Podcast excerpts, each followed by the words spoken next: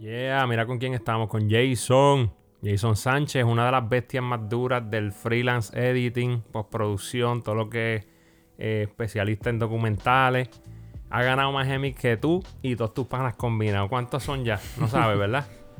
No se pueden ni contar. No, no, no, no son que nos quedamos humbles, nos quedamos humildes. No, yo sé que es humilde y somos humildes. Pero tira el número, dilo, dilo cuántos tienes. Eh, ya, bueno, han habido unos cuantos que ya se han ido a Puerto Rico, para la familia y...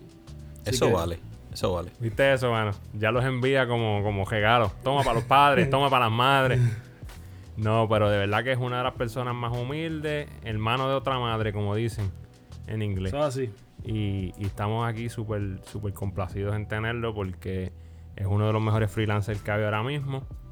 Y nada, nos va a hablar aquí un poquito como qué, qué está pasando con el freelance ahora mismo. Tú que estás en LA y has visto primera mano que lo que ha pasado con el COVID y todo eso.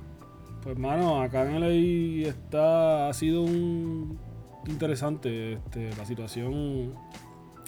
O sea, se paró por completo, todo el mundo lo sabe. Eh, yo creo que fue la última vez que pude trabajar, fue abril 19, que fue la última vez que tuve contacto con Disney, que es la, la compañía con quien yo trabajo eh, regularmente. O sea, eh, con los otros proyectos no, después de eso no, habían un montón de, ofertas en la mesa, pero todo se fue que se cayó, ¿me entiendes? Sí, todo el mundo frizó y eh, congeló lo que estaban las, las contrataciones.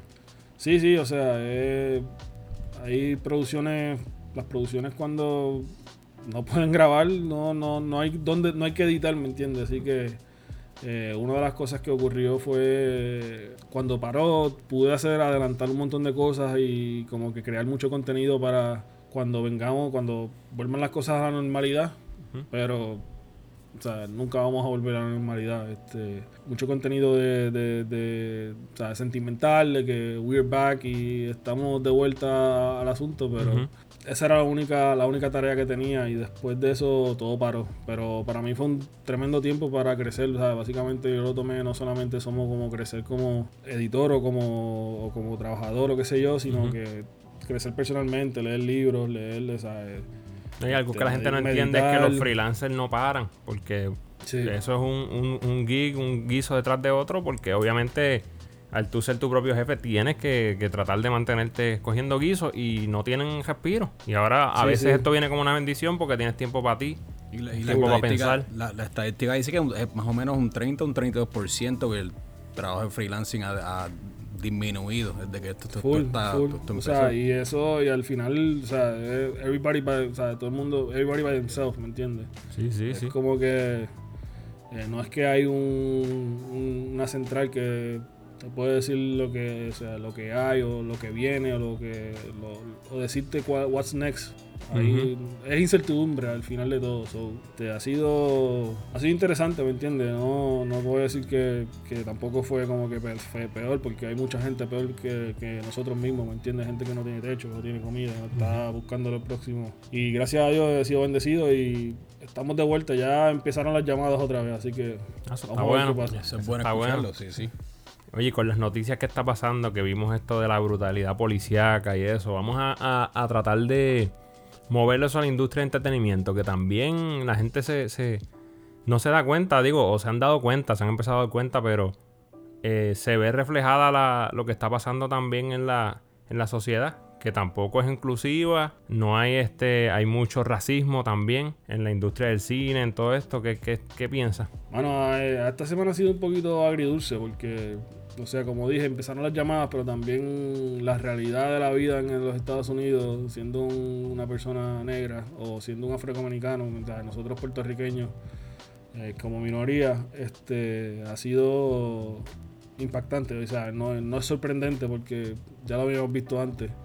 Este, ayer hubieron, hubieron protestas donde parar, paralizaron las autopistas del, la 101, que es la auto, una de las autopistas principales para llegar a downtown.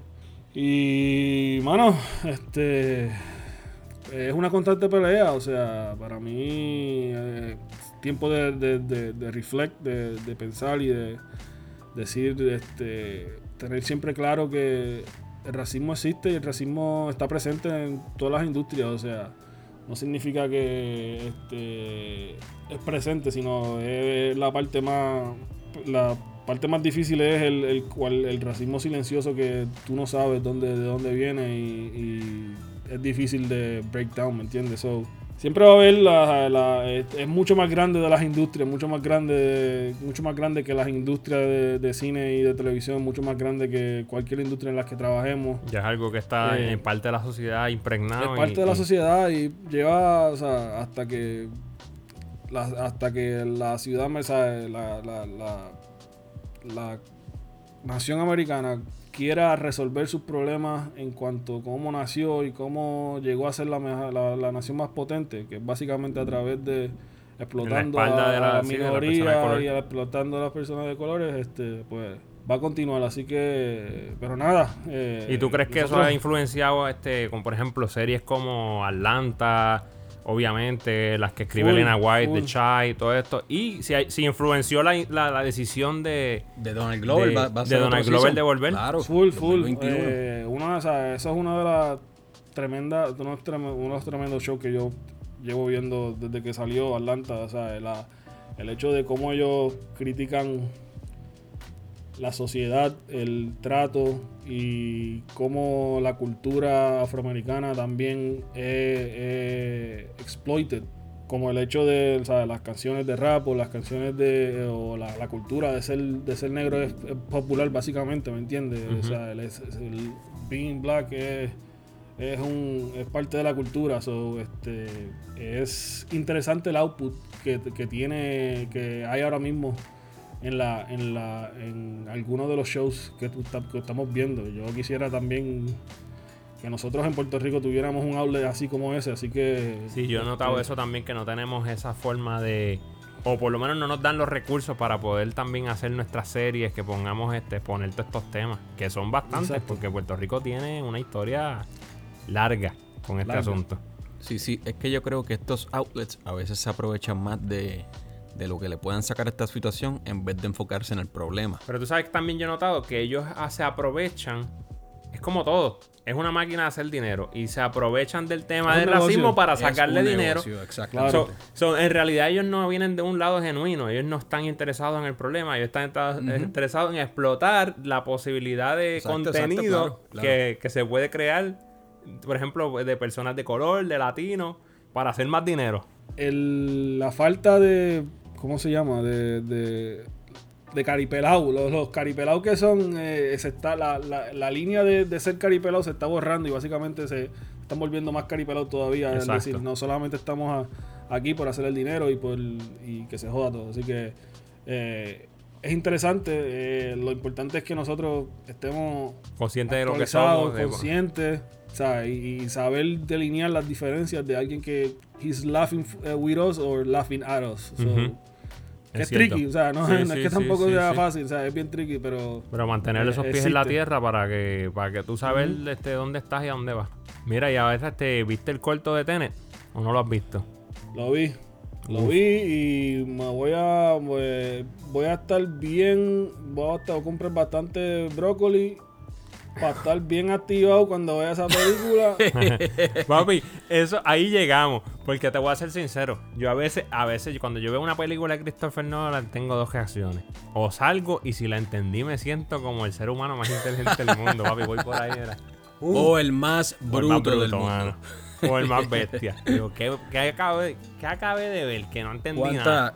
¿Cuántas veces has visto Inception y has tratado de darle cabeza a entenderla. o sea, son, hay cosas son open endings, ¿no? Sí, hay cosas que tú no entiendes. Hay cosas que como que son, son, son, son, todo lo que nosotros hacemos, todo lo que nosotros consumimos es subjetivo. Mira, Jason, ¿tú crees que el rumor ese de que Tenet es supuestamente una secuela de, de, de Inception o eso solamente los fans ahí eso, y metiendo cabras. Eso es para gente que se pasa todo el día metiendo en los blogs hablando de. todo el mundo metido en Reddit ahí hablando y escribiendo. No, ya ahí está. yo no tengo tiempo para eso. Yo, es verdad, yo tampoco. Ya paso ahí. Ya eso es demasiado. Mira, Jay y Robert Pattinson, ¿qué tú opinas de él como actor? Sabemos que va a ser el nuevo Batman y obviamente va a estar en Tenet. Exacto. ¿Qué feedback tienes de él? Yo creo que él, ha mejorado la percepción de él. Fíjate, eh, mi, mi, mi research de Robert Pattinson es bien poco. Eh, si es dos oraciones que Eh, es el tipo de las películas de los werewolves. sí, Twilight. que salió en la, película. Sí, Twilight y que salió en la, en la película de Good Time de los, Safdie. Eh, ¿Te gustó, te, gustó Good Times? A mí me dio estrés. A mí me encantan las películas de los Safdie Brothers. me encantan, pero me dan estrés, mano. Igualmente que Uncut James. Sí, ese es su. Ese es su. Ese, es el trip de ellos, ¿no? Ese es el trip de ellos. Ese es, el, trademark, el trademark. El trademark, exacto. El hecho de que. Tratar de crear esta sensación de, de, ansiedad. Este, a mí me gustó, o sea, no. Eh, eh, hay mucha. Me gustó mucho más, más este Uncle James, James que, que Good Times porque Ahí, y un y Adam Sandler, hermano, a mí me encanta verlo a él en papeles que no sean este de comedia. Es bueno cuando hace. y, Kevin Garnett haciendo Durísimo. Durísimo. Sí sí. sí, sí, Durísimo. Nadie esperaba que tuviera un papel de actuación tan. Sí, mano. O sea, que convenciera tanto. Aunque, sí, sí, sí.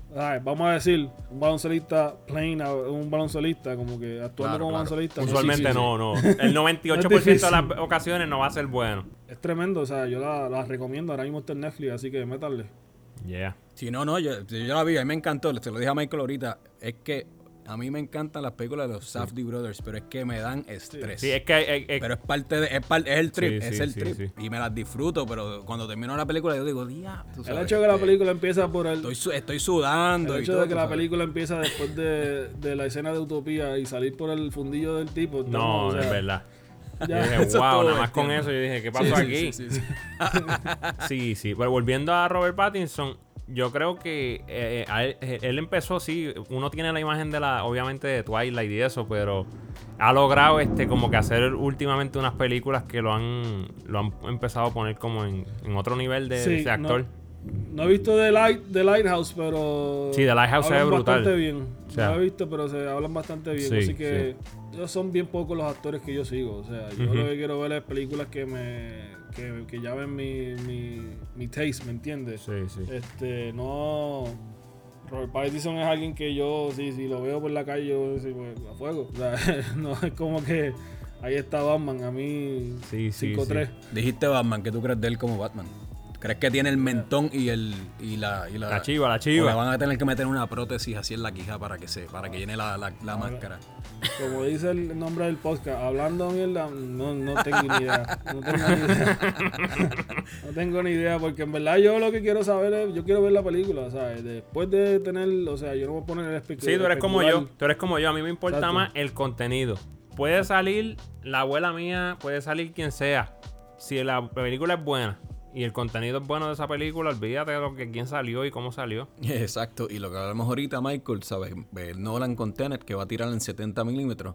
O sea, ¿quién, ¿quién está pendiente a eso? Después que el contenido sea bueno, ¿Sabes? Se va a vender. Si la película es una basura y la tiraste en, 800 milímetros, ¿qué me importa a mí si la tiraste en 800 milímetros? Bueno, los otros días vi un documental en, en, Hulu que se llama Honeyland, que después de pasar una experiencia grata con, con el documental que habla de una beekeeper que vive en el norte de Macedonia eh, me fui tratando de buscar cómo ellos hicieron la película y ellos la hicieron en DSLR, o sea, y la película se ve como si lo hubieran tirado en... Sí, que para los que no saben qué es DSLR, son las cámaras estas que, tú le cambias el lente, como las Canon, como las, las Nikon. comerciales. Exacto, y eso es... accesible al público. Y es súper, súper costo efectivo. Creo que la cámara que usaron valía como unos 6 mil dólares, que eso es nada. Nada. Sí, sí, sí, sí. Es bien, o sea, bien prosumer, como dicen, para el público. O sea, el público puede tenerlo, así que... Y tú que eres especialista en documentales, ¿qué otros documentales recientemente, además de Honeyland, has visto? Honeyland, digo, que, que, um, te han movido, bueno, dices, wow. Eh, de, por, por, la, por la, el frenzy de, de Last Dance, visité de nuevo a Cena. Eh, sí, que uno de los tremendos que por cierto, el, director de escena hizo uno de Maradona que si no lo han visto, está duro. También, también. Pero ahora mismo me fui en blanco y no me acuerdo mucho, así que métales a los documentales. Sí, son buenos, son buenos, son buenos. Eh, ahora mismo, o sea, el boom ha sido increíble, cómo, eh, cómo el negocio ha cambiado para decir, vamos a hacer documentales y vamos a, a tirarlos a las masas. Papi, ¿vieron lo de Tom Cruise? Que no está el garete, que va a grabarle en el espacio. una película Creo que Elon Musk está envuelto y NASA. Mano, a mí el proyecto me tripea. No sé si, si es que son cosas de Tom Cruise, que ya está viejo y le están dando esas cosas así. Yo no sé, mano, que no sé. Tom Cruise ya debe estar cogiendo, cogiendo ARP ya mismo. Yo en verdad no tengo, o sea, que si SpaceX, que si Tom Cruise en el, en, en, en Outer Rim, mira, Déjame saber cuándo está la película. Si la quiero ir a ver al cine o si la quiero ver en mi casa o si la bajo ilegalmente, olvídate. la quiero ver. Claro, claro. Usted me dice cuando la película esté. Olvídate de, todos los peces de colores, de, que si vamos Sí, están tratando ya a venderte la historia. En las estrellas de Venus, que si, mire, a fuego. Suerte, éxito. ¿Tú crees? Eh, eh, eh, es simplemente un hype, obviamente, ¿no? y promo para SpaceX de Elon Musk, se asociaron a, oh, la, a, la, NASA también. Sí, sí, sí. Sí, pero contra, tienen, tienen como directora a Doc Lyman, que dirigió, por ejemplo, The Born Identity, Swingers. Estamos hablando que es un buen director, man. ya, ya, se, ya se acabó el tema ahí. Te cambió la perspectiva. Ahora me convenciste, mano. Porque yo soy. Esas son mi debilidad. Las Born son de estas películas que que tú estás viendo televisión y de momento estás cambiando de canal y, está, y la mangaste ahí que dejarla, y tienes, que, quedarte viéndola. O sea, estamos hablando que es un buen director, hermano. Born Identity, Swingers, el tipo es bueno. Sí, sí. O sea, no sé, no sé cuál va a ser el deliver de él. estaba hablando M, estaba hablando M, eh, la voy a ver, la voy a ver. ¿Ves? Pero es, es interesante el hecho de que cómo estamos, cómo se ha, hecho, se ha convertido el hecho de que vamos a, convertir currency el hecho de los rumores, como que todo esto todavía no, como que son rumores y no. Y sabe Dios si se cancela, porque eso pasa. Se cambia el director de una vez a la otra. Los otros días estaba viendo como que Moneyball, eh, el hecho de que Soderbergh era el que iba a dirigir y después al, al, último día, cinco días antes de empezar a, tirar la película, cambiaron todos los muñequitos, así que. Eh, de nada, de la nada, toda esta gente, los, estudios tiran, empiezan a su marketing geniuses a decir, vamos a empezar a los rumores para que todo el mundo empiece a dar miel. No, ellos mismos alimentan la máquina, claro, ellos la alimentan. De una, de, una forma u otra, Michael, lo que dice, si Tom Cruise a lo mejor está tratando de llamar la atención, pero hay que dársela. El tipo le está saliendo, ahora viene Maverick también.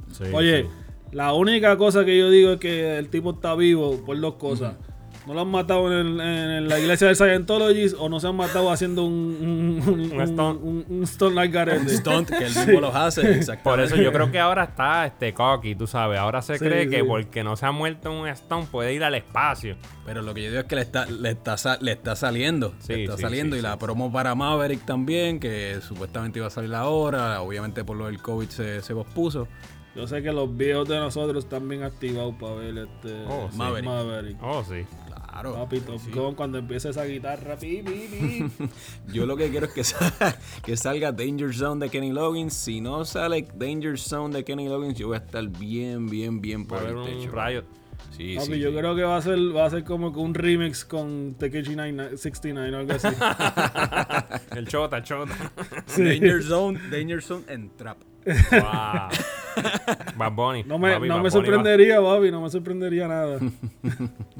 Mira, Jay, antes de que nos vayamos, hablamos de Christopher Nolan. Tienes tres películas favoritas de él. Te voy a dar las mías: Interstellar, Inception y The Dark Knight. O sea, sé que eso es una decisión difícil, pero dame, dame tu feedback ahí. Eh, yo no, hablando claro, yo no tengo la filmografía de este tipo ahora mismo frente a mí, pero te voy a decir, Dark Knight es una película de las tremendas la edición de esa película está más o menos, pero el, el, el, porque hay unos cortes que uno dice como que, what, ¿Qué, ¿qué, ¿qué notas en la edición de Dark Knight, por ejemplo, que, que te molestan? Que tú dices, tú como editor así, que tú dices, diablo, esto, la continuidad. O hay unas una partes que la continuidad se ve media interesante, pero, o sea, la película, una de las mejores que él ha tenido. O sea, el, el hecho de que él pudo traer un, un personaje de cómics y, tener esta, esta película interesante, dramática. Hacerlo creíble. Hacerlo, hacerlo creíble, hacerlo en un, en un mundo, un mundo, un mundo no muy lejano o un, un mundo alterno al, al, que vivimos. Este, existe, o sea, eh, tienes, hay que dársela, hay que dársela. Inception, Inception para mí, eh, todavía estoy tratando de descifrar un par de cosas. Pero también. todo el mundo. Yo te voy a dar las mías. Interstellar tuvo el garete. Yo te voy a dar las mías. Para mí, las mías son Memento, que la gente se olvida que Memento es de él. Claro que Memento, Dark Knight y me voy con Interstellar. Interstellar. Interstellar. Sí, o sea, Interstellar a mí me encanta, mano. No sé qué es. Mira, y lo interesante para mí, y me voy a escuchar aquí, fanboy. Yo puedo ver Interstellar las tres horas otra vez feliz. Cuando estoy en el mm, mood, yo la pongo feliz. Sí, yo, ah, yo sí. Yo soy sincero. te lo dije. No, fui yo soy sincero. Yo soy padre. Una de las cosas que a mí... Eso de ver tres horas, no, yo veo ocho minutos. Quibi, estoy a los Quibi. Te voy a decir lo que me gusta de Christopher. lo que me gusta de Christopher Nolan es el, el composer, el music composer que usa, que es Hans Zimmer, que es uno de mis favoritos, de verdad que esa es parte de eso. La, música de Hans Zimmer como conecta con las películas de Christopher Nolan. Para mí, la escena donde antes de irse hacia el espacio y, o sea, ese, antes de, después que él le dice adiós a, su, hija y el montage que hacen y la canción que está eh, creciendo hacia este momento donde él está en el espacio es una de las mejores cosas que yo he visto. Sí, es que el soundtrack está bestial, mano. Y la parte, la escena esa de la. el planeta ese de agua, de la. la el, el wave, las olas así, este soundtrack de verdad se va por encima de los gandules. ¿No crees que, que Tom Cruise está tratando de, de, tener ese momento antes de irse? Pero la realidad es que la edad, la edad que él tiene para ir al espacio, tú sabes. El, tipo, yo sé que el, tipo es stuntman de sus propias películas, pero él aguanta ese viaje, él aguanta ese trip. No sé. Es como tu pana que siempre quiere hacer una ridícula. Exacto. Y, siempre se sale, sale chavo y tú dices, te lo dije. tranquilo, bye. Bájale, bájale. Jugando, jugando con fuego, jugando con fuego el Tom. Jason, ¿cuál, ¿cuál plataforma está ganando los streaming wars para ti? Es tu gusto, olvídate que obviamente cada cual tiene algo suyo, tú sabes, bueno y eso, pero para ti, ¿quién está matando la liga ahora mismo? O sea, si yo quisiera escoger, si tuviera que ir a una playa desierta y estar ahí por siete años y tener solamente un streaming service definitivamente yo creo que me tengo que alinear con HBO. O sea, HBO completamente. Sí, el curation, el, curation de, su. Es impecable. Es lo que te digo, este, mucha gente tiene volumen, mucho volumen en contenido, o sea, hay mucho volumen de contenido, pero la realidad es que el curation, la calidad de cada una de las cosas que ponen ahí es increíble.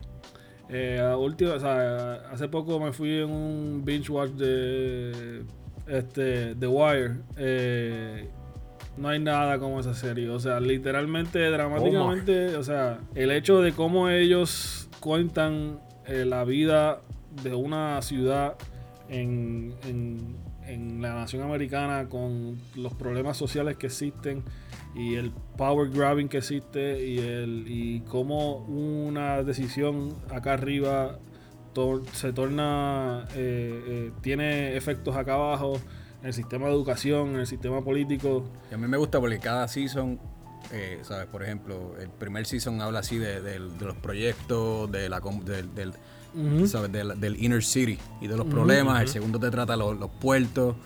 Cada season es un tema, pero a la misma vez entrelazado. Después el, último season, el cuarto season creo que es la, el sistema escolar.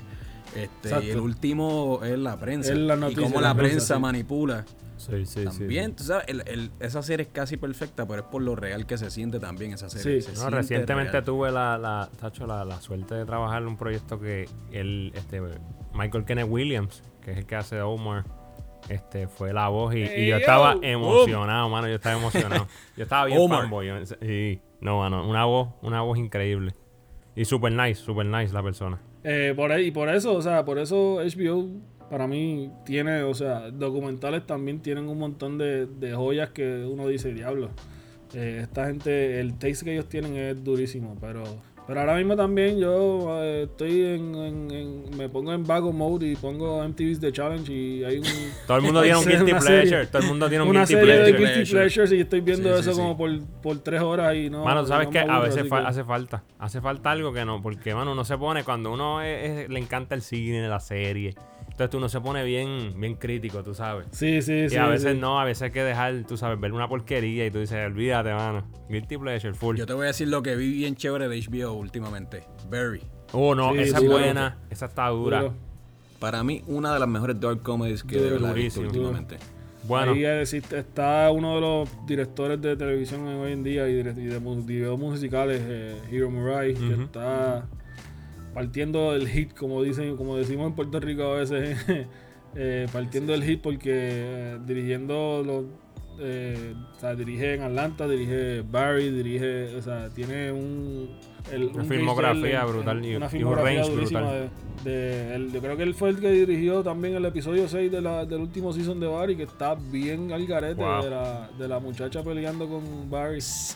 Brother, sí, sí, sí, sí, eso estuvo terrible. No, y bueno, no voy, es que no, quiero meter mucho spoiler. No, véanlo, véanlo. Duro, duro. Anyway, ustedes escucharon que HBO es la plataforma favorita de Jason y él es el profesional. Ahí tiene la recomendación. No, no, no me, no sigan, no, no, se lo digo. Usted haga, ustedes tomen, sus medidas.